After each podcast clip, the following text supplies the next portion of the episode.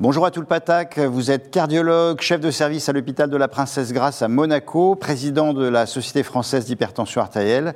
Et nous allons aborder avec vous le problème de l'insuffisance cardiaque chez un hypertendu. Alors, euh, quel est l'impact de l'hypertension artérielle sur les maladies cardiaques en général et sur l'insuffisance euh, cardiaque en particulier? L'hypertension artérielle est un facteur de risque de maladies cardiovasculaires. Classiquement, on considère que 50% des insuffisants cardiaques ont une cardiopathie ischémique, mais le premier facteur euh, de risque retrouvé dans ces cardiopathies euh, ischémiques, c'est l'hypertension artérielle. Et dans les 50% autres qu'on appelle euh, cardiopathie non ischémique, on retrouve aussi de l'hypertension artérielle. Donc, l'hypertension artérielle est un facteur de risque très important dans la genèse de l'insuffisance cardiaque et doit donc amener les médecins qui s'occupent d'hypertension artérielle à anticiper, à suivre ces patients pour dépister ou détecter si ces hypertendus développent une atteinte de l'organe cible cœur soit sous la forme d'une atteinte mineure modérée, c'est-à-dire un remodelage qui est identifié par de l'hypertrophie ventriculaire gauche, soit une véritable insuffisance cardiaque, qu'elle soit à fraction d'éjection altérée ou non.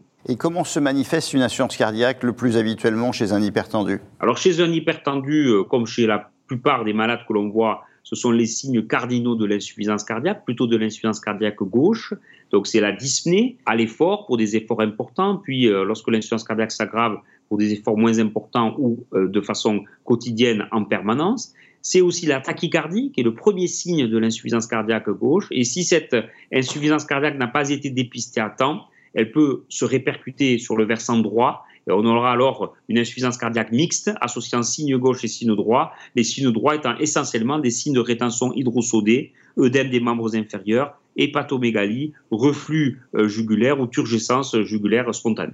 Alors, euh, il y a eu des nouvelles recommandations sur la prise en charge de de l'insuffisance cardiaque en général. Et quelles sont euh, les possibilités actuelles et futures à utiliser chez un homme hypertendu et insuffisance cardiaque? Alors, un hypertendu insuffisant cardiaque, je dirais, devient insuffisant cardiaque. Et l'hypertension devient presque collatérale chez ce malade car les traitements de l'insuffisance cardiaque vont de facto entraîner une baisse tensionnelle et contrôler la tension artérielle de ce patient.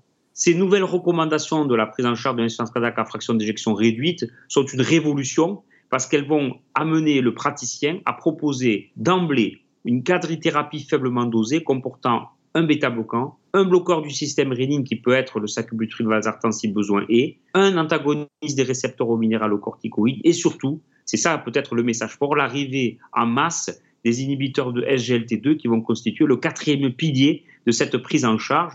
Et avec cette quadrithérapie bien conduite, même lorsqu'elle est faiblement dosée, en général, la tension artérielle se trouve contrôlée. Et donc, on fait le, double job. On protège nos patients de leur insuffisance cardiaque et on contrôle la tension de nos patients hypertendus. Le take-home message pour les collègues?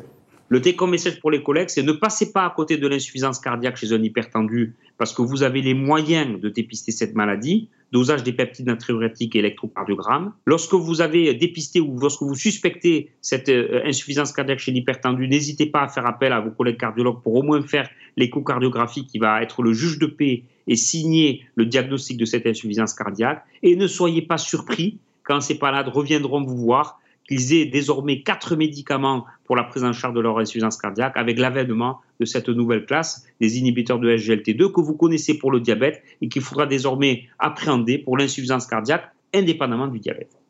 Merci beaucoup à tout le Patac.